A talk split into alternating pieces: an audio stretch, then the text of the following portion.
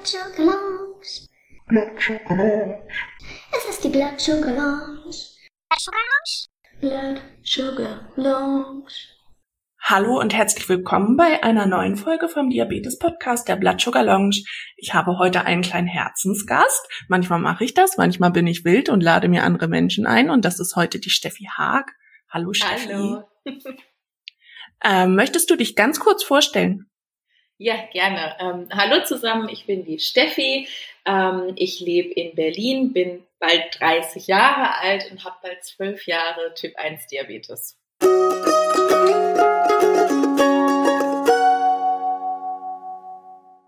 Und du bist seit wann Autorin bei der Blood Sugar Lounge?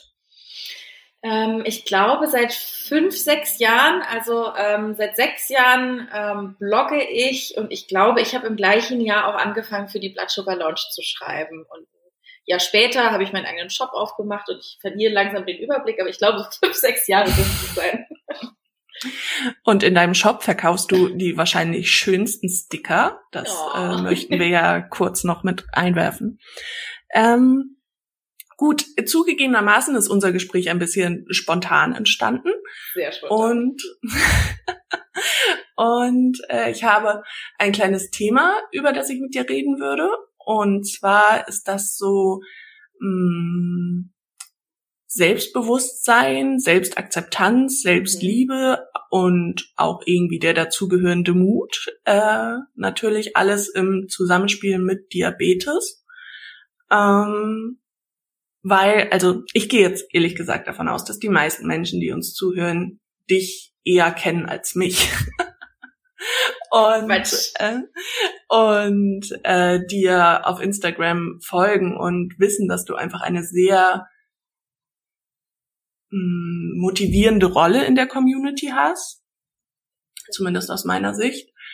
Und ähm, dass es für dich, nee, für mich so wirkt, als wäre es für dich super easy, das alles total positiv nach außen zu tragen. Natürlich, also ich weiß, weil wir uns einfach auch privat gut kennen, weiß ich, dass das gar nicht immer so ist, aber ähm, ja, das, das ist halt die Magie von Social Media. Manchmal denkt man halt so, warum fällt denen das alles so leicht und mir nicht?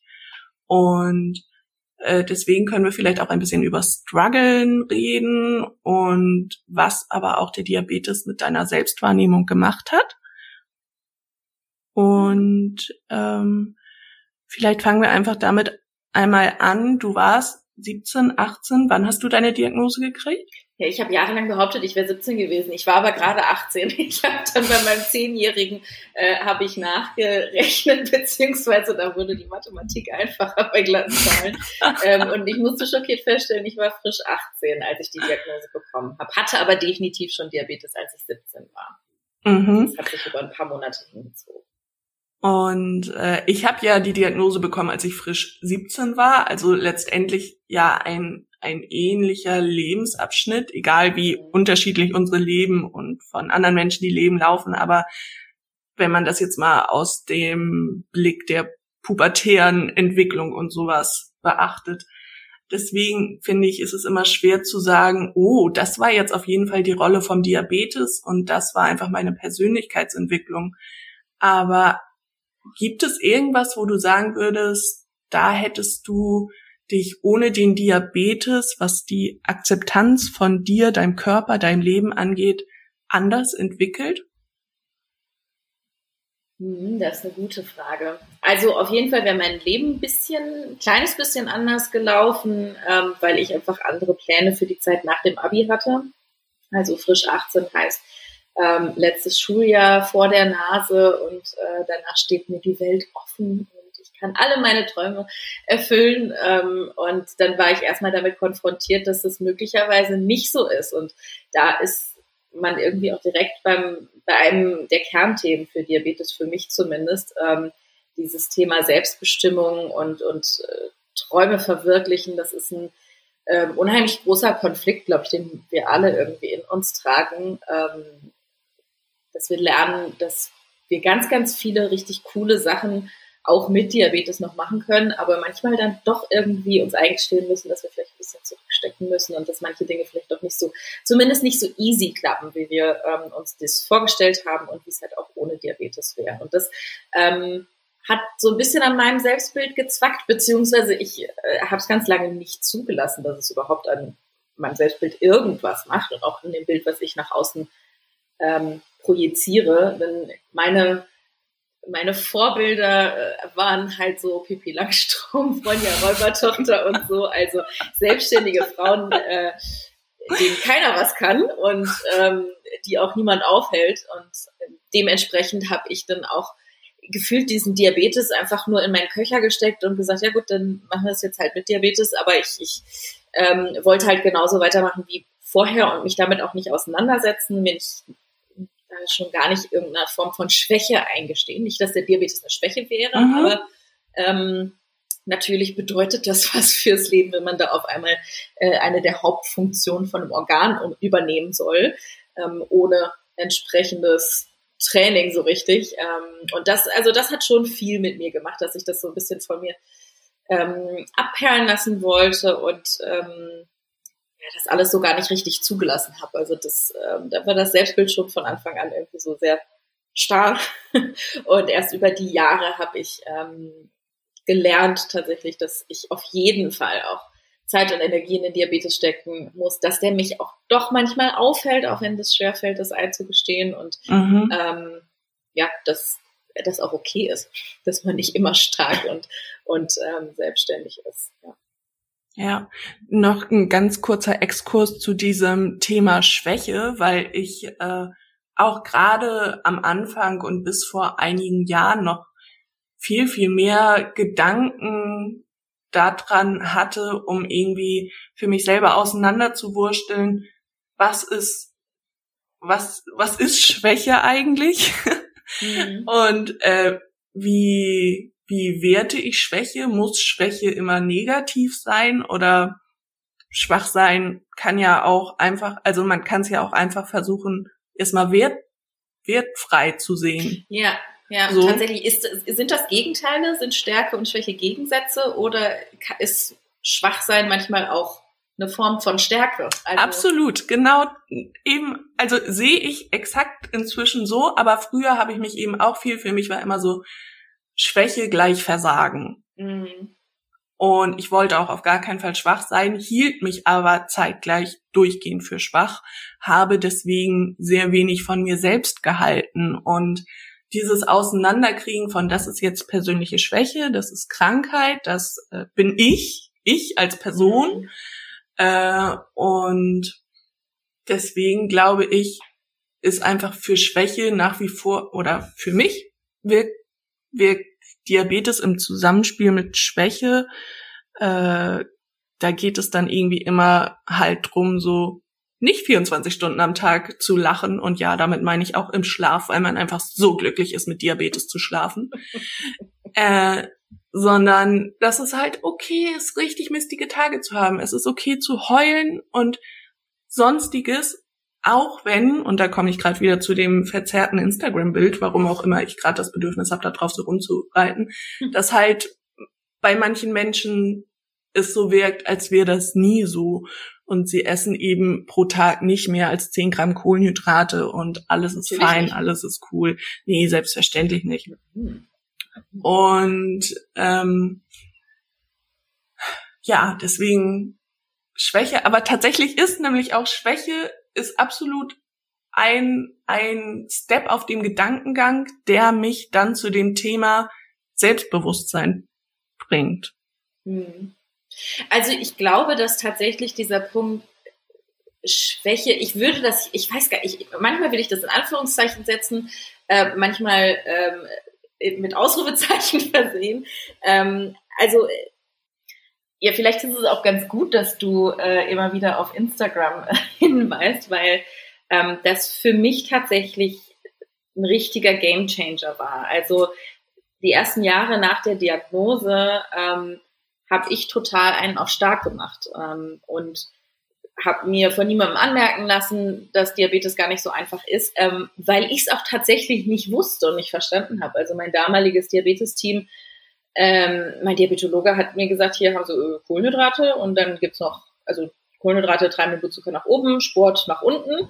Ähm, und solange sie das richtig berechnen, kommt am Ende eine gerade Kurve oder kommen perfekte 100er-Werte bei raus. Und ähm, die Realität war natürlich so nicht, aber ich hatte einfach die Komplexität dieser Erkrankung nicht verstanden und ähm, damit auch nicht verstanden, dass es, also meiner Meinung nach ist unmöglich, Diabetes perfekt ähm, zu managen. Und ähm, durch diesen, also dadurch, dass ich dann irgendwann ähm, mal meinen Weg in die Online-Community gefunden habe, da habe ich gesehen, oh krass, niemand ist perfekt und niemand hat das so richtig drauf, weil ähm, da einfach laufend Leute ihre 500er Werte gepostet haben. Und ich weiß, dass das für viele Menschen ganz, ganz viel Überwindung kostet, sowas zu posten.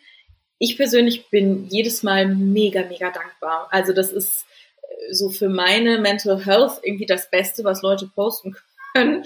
Ähm, richtig, richtig turbulente Kurven und richtig fiese Werte, ähm, weil mir das einfach zeigt, dass ich nicht die Einzige bin, ähm, die den Diabetes nicht im Griff hat, unter Kontrolle hat, was auch immer für, für Begriffe man da so um sich ähm, schmeißt. Und äh, das ist irgendwie, ja, da kann man sagen, das ist Schwäche eingestehen und irgendwo ist es aber auch Stärke. Und ähm, das ist was, was mir total wichtig ist. Deshalb habe ich auch irgendwann aufgehört, ähm, sowas wie HbA1c-Werte zu posten, weil ähm, also ich bin echt bemüht auf Instagram wirklich viel Realität zu zeigen. Und ähm, wenn mich mein Diabetes richtig nervt, dann ähm, zeige ich das dort auch und sage das auch. Aber trotzdem, egal wie viel Kontext ich liefere, ähm, ich merke einfach in den Gesprächen, dass sich äh, trotzdem Menschen vergleichen und ähm, dass denen das nicht gut tut oder dass zumindest ein paar Leute dabei sind, wenn die mein HbA1c sehen, obwohl ich den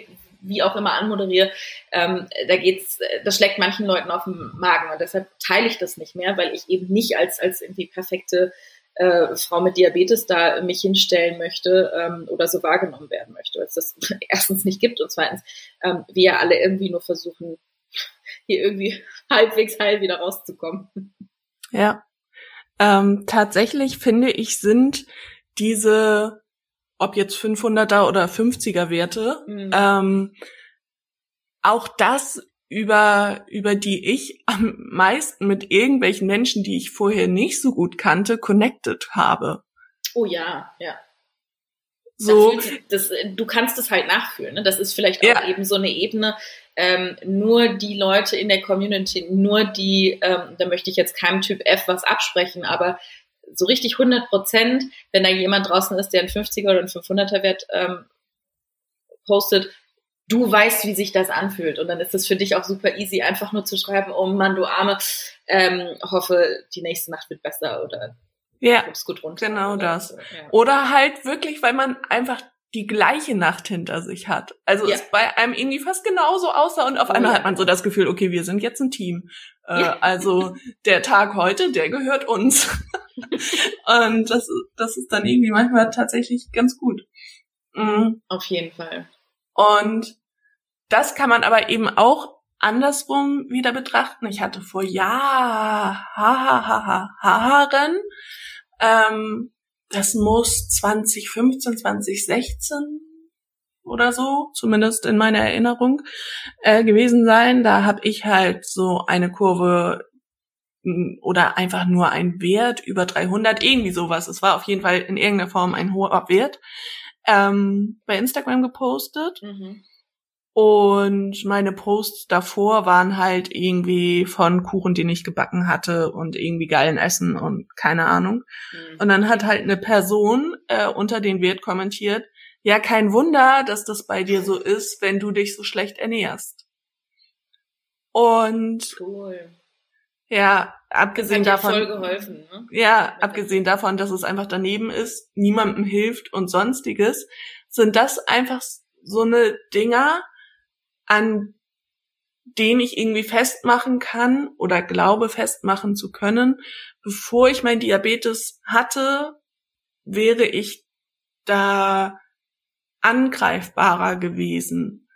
Und heute habe ich dann eben einfach das Gefühl, mein Diabetes ist so, mein Diabetes ist äh, wirklich mein mein Business. Also so, dass hm.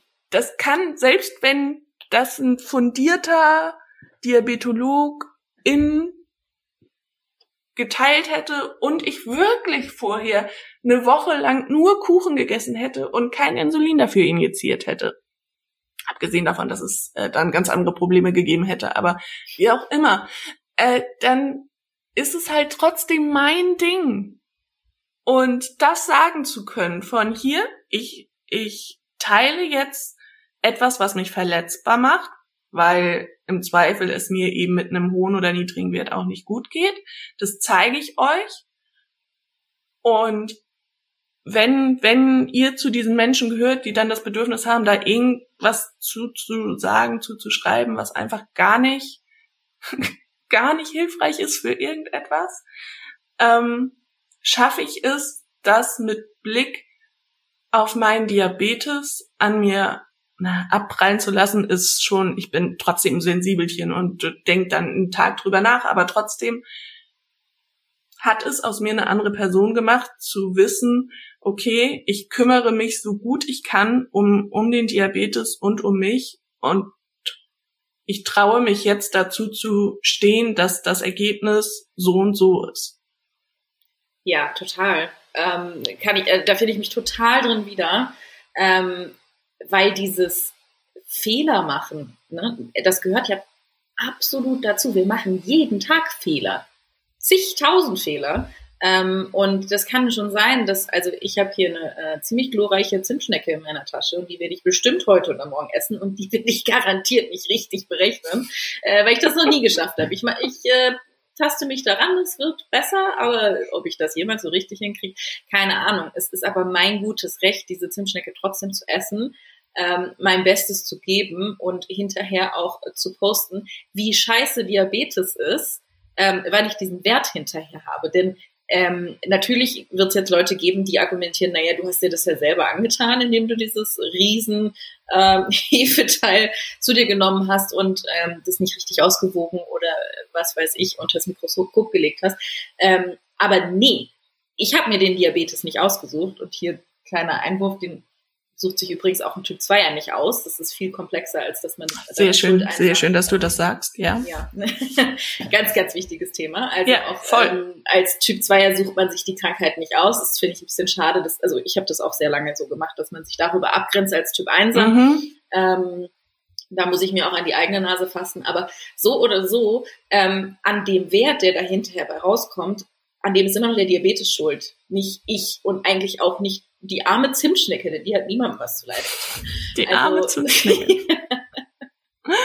die muss ich ja auch mal in Schutz nehmen. Also ähm, das ist schon, das erfordert ja jeden Tag irgendwie Selbstbewusstsein, überhaupt irgendwas äh, zu sich zu nehmen und dann eine, eine Therapieentscheidung zu ähm, treffen mit einem potenziell tödlichen Medikament ja auch und ja. Ähm, dann zu denken, so ja, wird schon passen, ähm, so oder so mit den Konsequenzen muss ich leben und dann das auch noch in die Welt hinauszuschießen, na klar, da machen wir uns auf jeden Fall mit angreifbar und verletzlich. Ähm, aber mir hilft halt genau das ähm, dann auch da. Äh, ich habe neulich auch so einen Zimtschnecken-Hilferuf abgesetzt und, und, Tipps aus der Community eingesammelt, wie, ob ich wirklich am Vortag schon den Pre-Bolus setzen muss, damit ich dieses Ding bezwingen kann. Äh, und die Antwort war nein, eine nein. Woche vorher. Ja, genau, mindestens. mindestens. Ja, das ist, also mir gibt das total viel. Ähm, diese, also diese tausend, ich glaube, es sind, äh, es wurde mal ähm, erforscht, 180 Entscheidungen am Tag, ähm, die mit einem gewissen Selbstbewusstsein zu treffen ähm, und dann auch mit den Konsequenzen äh, zurechtzukommen, das ist eine unheimliche Stärke. Und die Schwäche darin ist, dass wir halt wahrscheinlich bei 180 Entscheidungen äh, bei mindestens 100 davon falsch liegen oder zumindest nicht 100 Prozent richtig. Ähm, aber auch das gehört halt einfach dazu und auch das ist eine, eine Stärke. Ja. ja, absolut. Und ich finde, dann gibt's gibt's noch mal auf einer anderen Ebene etwas, wo man lernen muss oder ich lernen musste, äh, mutig zu sein und zu sich zu stehen. Und zwar gegenüber dem Diabetes-Team. Oh ja. Oh ja. weil auch da kann, darf und muss man widersprechen, nachhaken, Einwände haben, wie auch immer. Wenn man an ein Diabetesteam gerät oder eine Schwerpunktpraxis, die halt nur auf ein oder zwei Pumpenmodelle schult und dann sagen, ja, du hast jetzt also die Wahl zwischen Pumpe A und Pumpe B, muss man, wenn man sich damit nicht gut fühlt, das nicht dem oder der Ärztin zuliebe tun und diese Pumpe dann nehmen. Ich hatte eine Zeit lang, äh, also bevor ich meine Pumpe bekommen habe, hat mich der Diabetologe, bei dem ich davor war, wirklich bei jedem Termin gefragt und äh, also Pumpe immer noch nicht. Und irgendwann, ich fühlte mich richtig unter Druck gesetzt einfach, hab aber zum Glück trotzdem immer Nein gesagt. Aber das sind so eine, also was heißt zum Glück, aber in dem Moment war es halt für mich mhm. so meiner Meinung nach äh, besser. erstmal bereit sein. Mhm. Absolut. Und ähm, ich habe immer das Gefühl, in anderen Lebenssituationen kann ich das trotzdem heute immer noch nicht. Also in irgendeiner Form hängt es bei mir wirklich am Diabetes, dass ich mich dafür stark machen kann. Dass du für dich selbst ähm, einstehen kannst, weil du das irgendwie ja. lernen musstest wahrscheinlich, ne? Ja. Aber ja. ich verstehe halt nicht, warum, warum ich das dann beim Diabetes besser kann als woanders. Also bei mir ist das einfach mega tagesformabhängig. Ähm, vielleicht ist es einfach beim Diabetes so, dass wir ein Quartal haben, uns auf den nächsten Termin vorzubereiten und schon mal so ein bisschen Powerposing zu machen.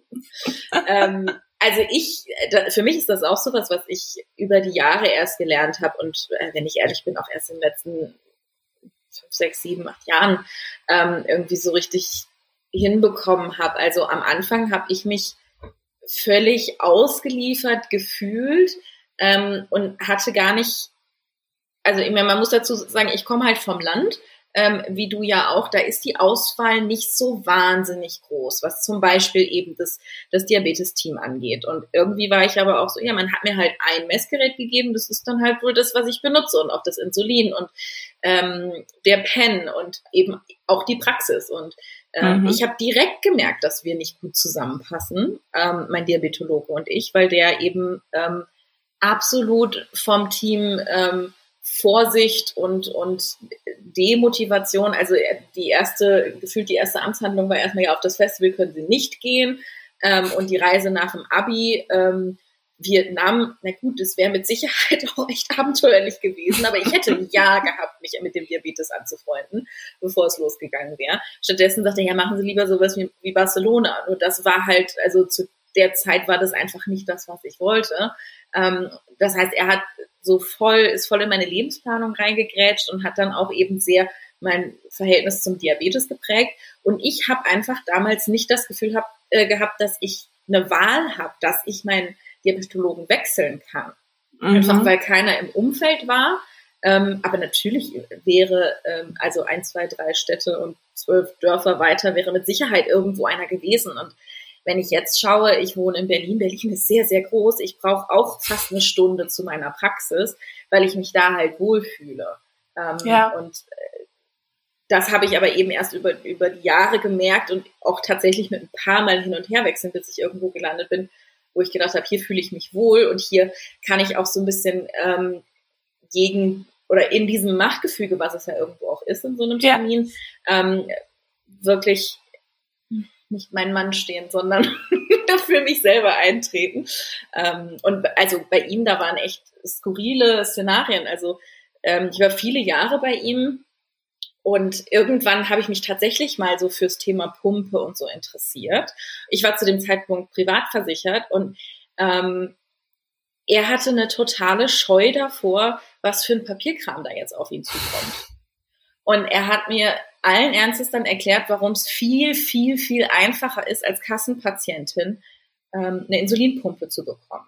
Und dann habe ich ihm gesagt, ja gut, aber ich, das ist gut zu wissen, ne? aber ich bin halt trotzdem Privatpatientin. Und dann sagt er, naja, aber es gibt ein paar Möglichkeiten. Also Sie sind ja jetzt im Studium, gut, weiß ich, habe ich verstanden, aber wie wäre es denn, wenn Sie eine Pause vom Studium machen? wow. Also, um, um dann Kassenplatz, genau, dann könnten sie in die, in die äh, gesetzliche Kassen, ähm, Kasse übertreten. Also, okay, kann ich mir jetzt nicht so richtig vorstellen. Das ist wirklich eine sehr, sehr gute Story. Einfach. Ja, Moment, es geht noch besser, weil ich habe ja nicht nur die Option, mein Studium zu unterbrechen. Okay, verstanden wollen sie nicht. Ähm, das andere ist halt, halt dich fest, also schwangeren Frauen wird eine Pumpe eigentlich immer bewilligt. Mhm. Ich kann ja, dir nicht gut, sagen, den, wie alt ich in dem Moment den. war, aber definitiv nicht in einem Alter, wo eine Schwangerschaft für mich irgend, also auch nur annähernd in Frage kam, geschweige denn, um es leichter zu haben, eine Pumpe zu bekommen.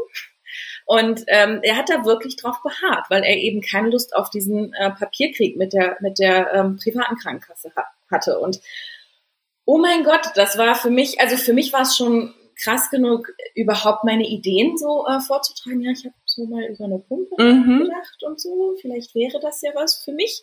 Ähm, also das war schon, das hat echt viel Überwindung ähm, gekostet und dann haute mir das irgendwie von, das ist aber ganz viel äh, Papieraufwand und können Sie mir da nicht entgegenkommen, ähm, wo ich dann froh bin, dass ich halt ordentlich Nein sagen konnte, aber dann habe ich halt auch keine Pumpe bekommen ne? Und und habe dann irgendwie, also viele Jahre später mich überhaupt erst wieder mit dem Thema Pumpe befasst, ähm, weil mir das so den Wind aus den Segeln genommen hat und ähm, das ist jetzt mit Sicherheit ein extremes Beispiel, wo sich nicht allzu viele hoffentlich so wiederfinden werden. Aber ähm, es gibt ja viele kleine Situationen wie diese, ähm, wo man einfach wirklich einfach nochmal nachhaken muss. Und sagen muss, nee, ich, ich möchte aber doch, dass dieser Blutwert auch mit ähm, ausgewertet wird. Oder ich möchte trotzdem nochmal über das CGM sprechen, auch wenn Sie eine Patientin haben, die da irgendwie äh, Probleme mit hatte. Oder wenn die Person, die die Schulung macht, irgendwie, also äh, wie auch immer, ähm, das sind ja auch alles nur Menschen, die in diesen Praxen arbeiten und die haben auch keinen leichten Job.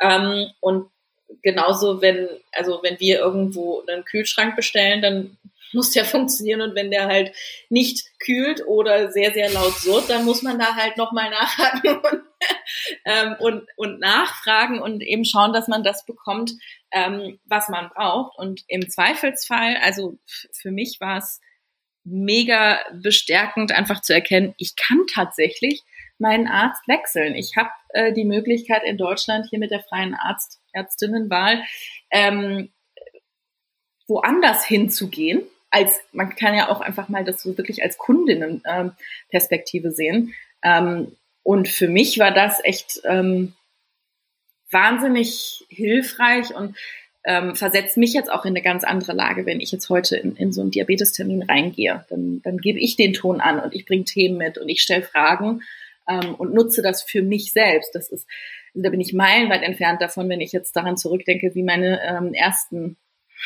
und mit ich die ersten paar Jahre äh, ja. von Diabetestermin gelaufen sind. Ja.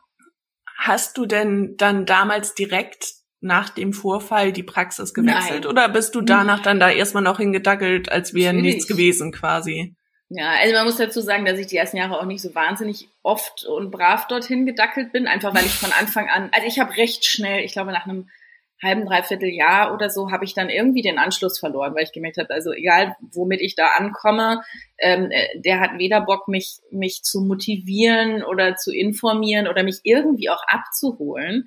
Mhm. Ähm, und, und wahrscheinlich auch, also ich finde, das passt dann oft irgendwie in dieses Muster, das sind dann auch Menschen, die nicht so viel Bock haben, sich äh, weiterzubilden und auch einfach bei dem Schema bleiben, nachdem sie halt selber jetzt so seit 20 Jahren behandeln. Ja, und ich meine, das hier ist das beste Beispiel. Ne? Es sind jetzt, äh, weiß ich nicht, wie viele Jahre vergangen. Ich denke da immer noch drüber nach. Er natürlich nicht, weil ich halt eine von tausenden PatientInnen bin. Ähm, und für ihn ist es auch einfach sein Daily Business. Und natürlich langt man da auch mal daneben. Ne? Also auch ich mache in meinem Job mit Sicherheit mal Fehler. Ähm, das sei auch allen gegönnt. Ähm, aber das war eben durchweg für mich nicht, nicht die passende ähm, Versorgung dort.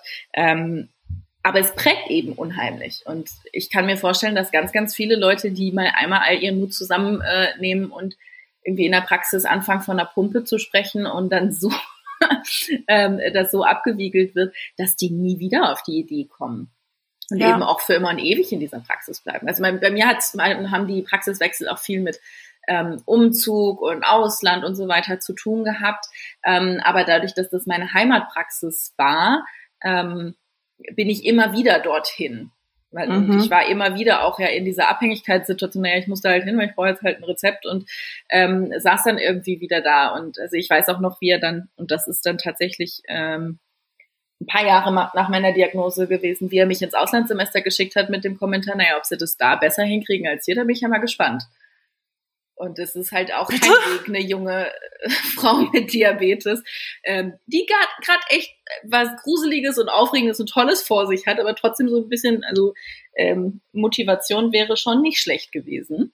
Krass. Mann, weil ich mir verdammt, ich habe mir richtig viele Teststreifen aufschreiben lassen, weil ich so motiviert war, in diesem Semester ganz, ganz viel zu messen und mich richtig gut um den Diabetes zu kümmern. Und dann kriege ich so einen Satz mit auf den Weg gegeben. Das ist halt, ähm, das halt halt einfach nach. Und ja, klar ja, ich glaube, da bin, da bin ich nicht die Einzige, auch wenn jetzt diese Beispiele natürlich sehr extrem sind, aber ähm, da haben viele von uns so Geschichten zu erzählen, wo sie Kommentare bekommen haben, die äh, einer Ärztin oder DiabetesberaterInnen mal rausgerutscht sind. Und wie gesagt, ne, kein leichter Job und sehr, sehr viele PatientInnen, die die in ihrer Karriere sehen. Aber solche Sachen, die, die brennen sich halt ein und die haben Konsequenzen. Und wir ähm, sind halt diejenigen, die unser Leben lang mit dem Diabetes rum, ähm, rumrennen und ähm, das irgendwie dann verpacken müssen. Das ist schon nicht ohne, darf man nicht unterschätzen. Ja. Ähm, tatsächlich, also ich könnte jetzt noch 50 verschiedene Fragen dazu stellen und mich weiter mit dir unterhalten, weil ich mich einfach auch sehr gerne mit dir unterhalte.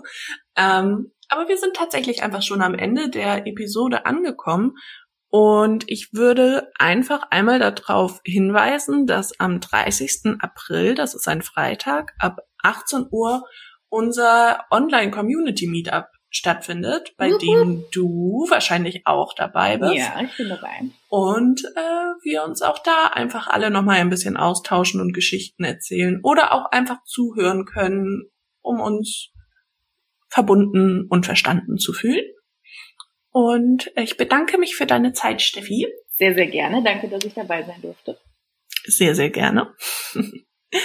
Und dann pass auf dich auf und äh, Eben vielleicht, vielleicht hören wir uns ja irgendwann nochmal. Wer weiß. Oh, weiß man ja nicht. Okay. Tschüssi. Tschüss, mach's gut.